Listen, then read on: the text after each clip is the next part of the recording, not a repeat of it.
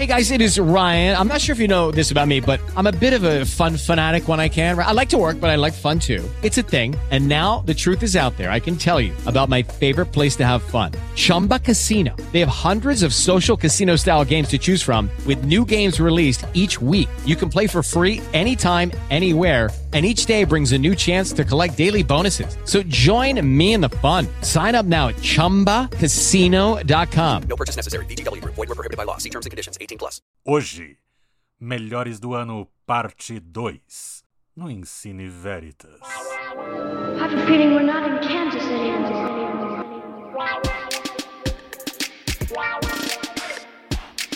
Ele falou com a boca tua, rapaz. Come back tomorrow. Because I said so, that's why. You're gonna need a bigger boat.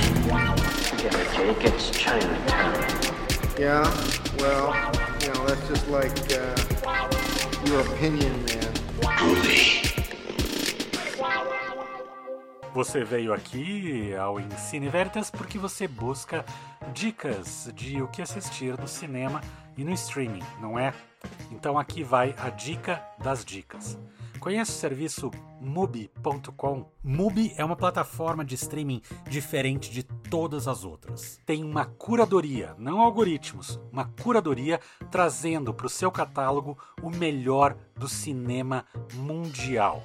Do horror à comédia, dos filmes experimentais aos clássicos, de Almodóvar a Lars von Trier, você encontra tudo o que há de mais bacana no mundo do cinema. E já que você está no Ensine Veritas, entre no link mubi.com barra Ensine Veritas e você ganha 30 dias grátis de Mubi. É como se você tivesse um festival de cinema na sua casa. mubi.com barra Ensine Veritas. Assine já. Salve, salve! Vamos dar continuidade agora à nossa lista de melhores do ano, começando pela segunda parte da lista do Marden Machado. Fala aí, Marden. Vamos agora à parte 2 e final dessa lista de 10 filmes que eu comecei a listar semana passada, fecho agora essa semana, relembrando que a lista está em ordem alfabética. Eu fechei semana passada com Marte 1, Agora vamos dar continuidade. O próximo da lista é o documentário Moon Age Daydream, dirigido por Brett Morgan, sobre David Bowie. O Brett Morgan teve acesso a um farto material de arquivo fornecido pela família de David Bowie e fez um documentário que poderia ter sido feito pelo próprio Bowie. Ele conseguiu captar nesse belíssimo documentário a essência criativa, genial de David Bowie. É um documentário que os fãs vão ficar maravilhados, mas mesmo aqueles que não conheciam muito a obra do Bowie terão uma visão da genialidade deste grande artista. Continuando a lista, temos Não, Não Olhe, do Jordan Peele, terceiro longa-metragem dele, onde ele mais uma vez discute questões raciais e onde ele faz um trabalho de resgate histórico envolvendo os primórdios do cinema. E nessa história que mais uma vez como nos dois longas anteriores dele mistura muitos gêneros aqui ele faz a mesma coisa. Tem faroeste tem drama tem humor tem ficção científica tem um pouquinho de terror tudo muito bem dosado tudo funcionando harmonicamente neste não não olhe continuando a lista, o filme norueguês A Pior Pessoa do Mundo, do Joaquim Tria, que fecha a chamada trilogia de Oslo. Mas não tem nada a ver assim, você não precisaria, você não precisa ter visto os dois anteriores para entender, são histórias completamente independentes. E o título aqui se deve ao que a personagem principal, uma mulher de 30 anos que começa a reavaliar sua própria vida, se sente em alguns momentos. Mas apesar desse título, o filme tem muito bom humor, o filme é muito bem construído e vai te cativando aos poucos, a começar pela empatia que você vai ter naturalmente pela personagem principal. A Pior Pessoa do Mundo é outro grande filme lançado em 2022 no Brasil. É um filme de 2021, mas que chegou ao Brasil em 2022. Continuando a lista, a gente pula da Noruega para a Índia, onde a gente encontra o RRR de Revolta, Rebelião, Revolução, filme do SS Rajamouli. Um filmaço de ação, um filme que me fez se sentir criança novamente, apesar dos seus exageros, mas tudo aqui funciona a favor da história, uma história que se passa na década de 1920, quando a Índia era ocupada pela Grã-Bretanha. E, claro, os britânicos são os grandes inimigos aqui nessa história que termina apresentando dois protagonistas e a forma como cada um tem que levar a cabo a sua missão, a forma como ele se conhece, como essas missões que cada um deles está levando a cabo termina por colocá-los em confronto. É um filme que tem três horas de duração, mas eu confesso, não senti em nenhum momento o peso dessa longa duração. RRR é outra boa pedida. Chega ao Brasil pela Netflix. Quem não viu ainda não pode deixar de ver. E fechando essa lista, temos tudo em todo lugar ao mesmo tempo produção escrita e dirigida pelos The Daniels, ou os Daniels, no caso Daniel Scheinert e Daniel Kwan. É a melhor história que eu já vi a tratar do multiverso. Se você viu Doutor Estranho no Multiverso da Loucura e achou interessante, aquilo é fichinha na frente do que temos aqui em tudo, em todo lugar, ao mesmo tempo. E é o filme da vida da atriz chinesa Michelle Yeoh. Ela aqui domina o filme de ponta a ponta, num trabalho soberbo de atriz, de atuação, e ao lado dela temos o retorno de um ator que fez muito sucesso quando era criança, ele participou do Indiana Jones e o Templo da Perdição e do, e do Goonies, né? E agora, já com seus 50 anos, volta a atuar. Ele faz o marido da Michelle Yeoh aqui no filme e a participação dele também é fabulosa, tudo em todo lugar ao mesmo tempo. Então, fecha a minha lista de melhores do ano. E só para fazer um complemento especial, cito três menções honrosas. A primeira delas é a nova versão de Nada de Novo no Front, feita na Alemanha pelo diretor Eduard Berger, está disponível na Netflix. Pinóquio, por Guilherme Del Toro, também disponível na Netflix. E Top Gun Maverick, do Joseph Kosinski, continuação mais de 30 anos depois do lançamento do original, está disponível no Paramount Plus. Fechada a minha lista de 2022, agora é aguardar o ano novo e novos e melhores filmes. É isso, gente. Boas festas, feliz ano novo e até ano que vem.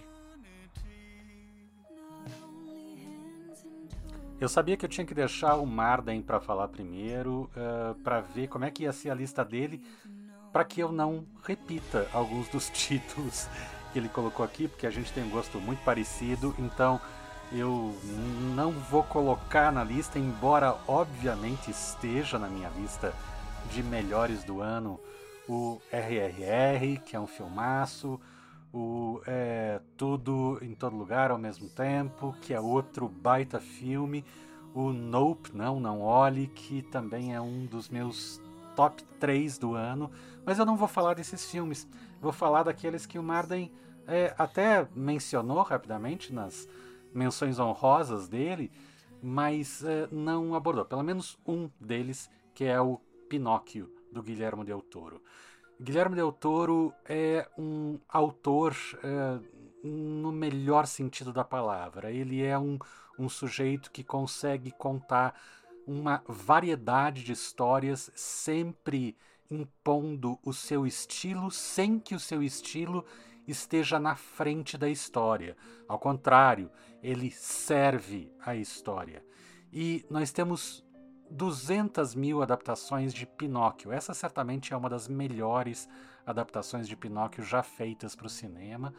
É uma, uma abordagem que é ao mesmo tempo respeitosa ao original do Carlo Collodi e também muito original. É um filme sobre luto, é um filme sobre como lidar com a morte, por vezes de maneira leve, por vezes de maneira muito, muito pesada e que vai certamente, como eu vejo, tem levado é, muita gente às lágrimas. Mas é um filme belíssimo, com um trabalho de stop motion absolutamente magnífico que levou mais de uma década, né, desde o planejamento inicial, para ser realizado. Então tem que estar tá na lista dos melhores do ano, sim. Seguindo, uh, o filme Não Fale o Mal, Speak No Evil, que é uma coprodução Dinamarca-Holanda, dirigida pelo Christian Tafdrup. O filme é certamente o filme mais perturbador que eu vi esse ano. Ele passou rapidamente no circuito, ainda não entrou no streaming, pelo que eu sei, deve entrar em breve. Mas ele é um filme de terror no sentido sensorial da palavra. Ele até vai ter momentos de violência gráfica e tal, mas que demora bastante para acontecer. E uh, o que acontece no meio é uma mistura de uh, constrangimento, mas um constrangimento horroroso, e, uh, e uma sensação de que algo horrível está prestes a acontecer. Esse é o Speak No Evil, Não Fale o Mal. Assim que vocês puderem, vejam filmaço, mas se preparem espiritualmente. Crimes do Futuro, do David Cronenberg, é o outro filme que eu boto na lista. A gente pode chamar esse filme de uma espécie de David Cronenberg The Best of.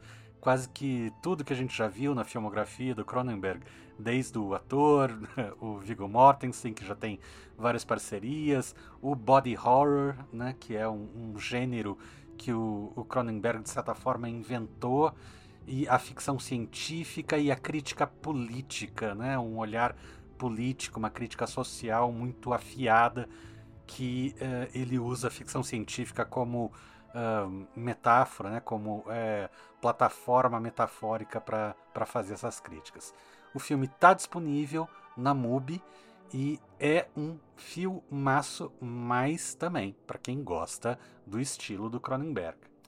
E eu fico aliviado também de colocar, abrir espaço, né, para colocar outros títulos aqui, já que o Marden falou de alguns que eu colocaria na lista, porque nessa última semana eu vi dois filmes que é, certamente entram também na lista de melhores do ano e que estão aí ou em cartaz ou disponíveis em streaming. Primeiro, disponível em streaming, Glass Onion, uh, o segundo filme do detetive Benoit Blanc.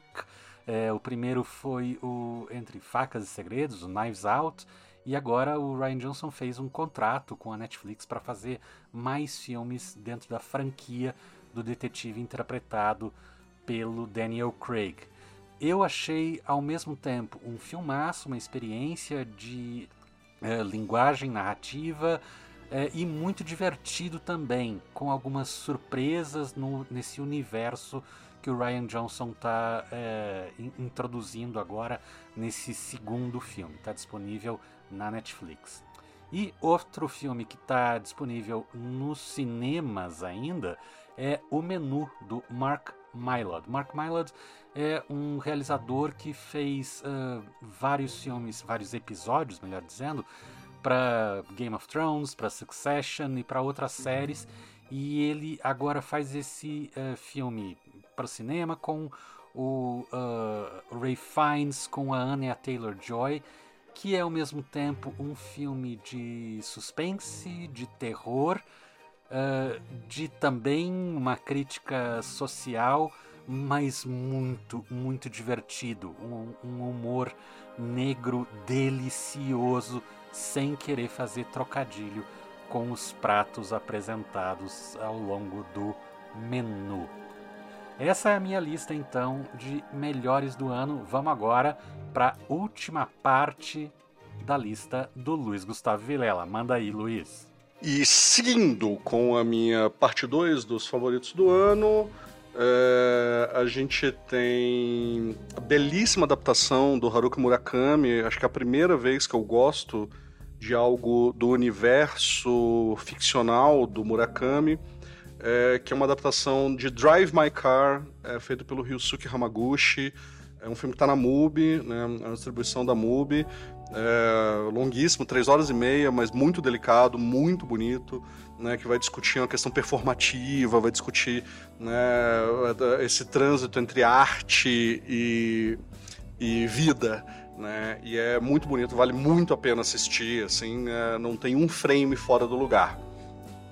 É, outro nesse sentido, né, é o Licorice Pizza do Paul Thomas Anderson, um filme que eu amei, assim, um filme é, muito nostálgico, muito cheio de delicadeza, é, que vai né, repensar aquela Hollywood dos anos 70, né, aquela Los Angeles dos anos 70, que é a da infância do Paul Thomas Anderson, né, e ele vai criar esses dois personagens absolutamente adoráveis, né, é, vividos pelo Cooper Hoffman, que é o, o filho do, do Philip Seymour Hoffman, né, um colaborador habitual do Paul Thomas Anderson e agora, né, uh, uh, que, que, infelizmente nos deixou, né, e a Alana Haim, que é do trio das Haim, que, enfim, o, o Paul Thomas Anderson já tinha dirigido clipes delas, então tem toda uma familiaridade ali que transborda, né, além de, de um carinho muito grande que o diretor tem por aquele tempo e espaço, né, e é um filme muito bonito. Outro é o After Sun, da Charlotte Wells, filme de estreia, delicadíssimo também, uma relação muito bonita entre é, pai e filha, né, que estão vivendo um momento muito específico ali, de fim da infância, e ele naquele momento da encruzilhada dos 30 anos, né, é, sem saber para onde vai. É um personagem do, vivido pelo Paul Mescal muito cheio de nuance, a gente nunca sabe qual é a, qual é a dele, assim, né, porque tudo é pela, pelas lentes, pelo filtro da memória da, da, da criança, né? Com essa uh, mirada autobiográfica, né? Da Charlotte Wells, né? Porque a gente acompanha ela mais velha é, com a própria filha, né? E, e precisando se, se, ligar ao pai e, enfim, é tudo muito bonito, assim, vale muito a pena ver e rever. É um dos grandes filmes que merece ser revisitado várias vezes. É, teve curta temporada nos cinemas brasileiros, né? Em Curitiba ele esteve no Cine Passeio, mas ele já logo em começo de janeiro ele vai entrar na na MUBI. Né? É, outro belíssimo filme também, O Pequena Mamãe, da Celine Sciamma. Celine Sciamma que já tinha vindo, né, já tinha aparecido com um poderosíssimo retrato de uma jovem em chamas, uns anos atrás, né, e esse ano é um filme, na verdade, de 2021, né, e agora ele é, é, só chegou para o Brasil em 2022, que acompanha uma mãe e uma filha, né? É, parece que é um tema recorrente. Acho que tá todo mundo com, com muito. Todos os cineastas estão muito nostálgicos ultimamente. E aí vai ter essa mãe e uma filha que vão se reencontrar na mesma idade, né? É, é, é horrível fazer essa comparação, né? É, mas ele faz, ele, ele, lembra um pouco a, a viagem temporal do Meia Noite em Paris, né?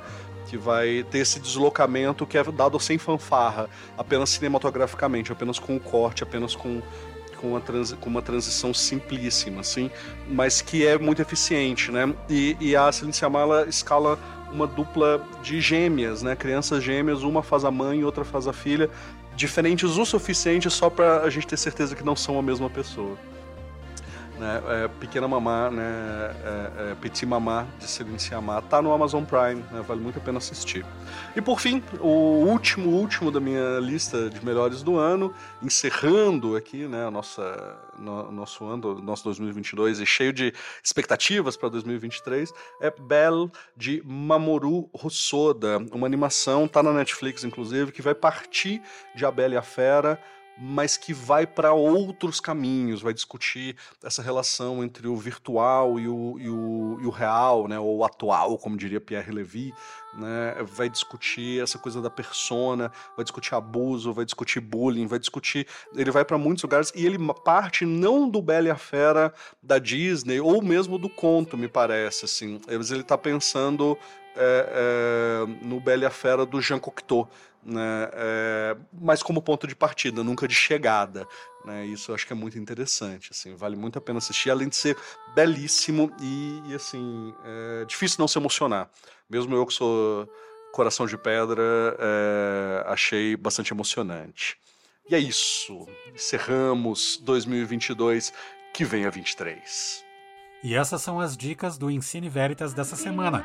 Acompanhe a nossa programação assinando o nosso podcast nos principais agregadores. O Ensine Veritas é mais um podcast da família de podcasts do Jornal Plural. Eu sou Paulo Biscaia Filho e o Ensine Veritas também é apresentado por Marden Machado e Luiz Gustavo Vilela. A produção é de Rafael e Cristina. Acompanhe a gente também nas redes sociais, arroba Ensine Veritas Podcast. Até a próxima semana. Tchau! It is Ryan here, and I have a question for you. What do you do when you win? Like, are you a fist pumper? A woohooer, a hand clapper, a high fiver. I kind of like the high five, but if you want to hone in on those winning moves, check out Chumba Casino. At ChumbaCasino.com, choose from hundreds of social casino style games for your chance to redeem serious cash prizes. There are new game releases weekly, plus free daily bonuses. So don't wait. Start having the most fun ever at ChumbaCasino.com. No purchase necessary. Group. Void were prohibited by law. See terms and conditions. 18 plus.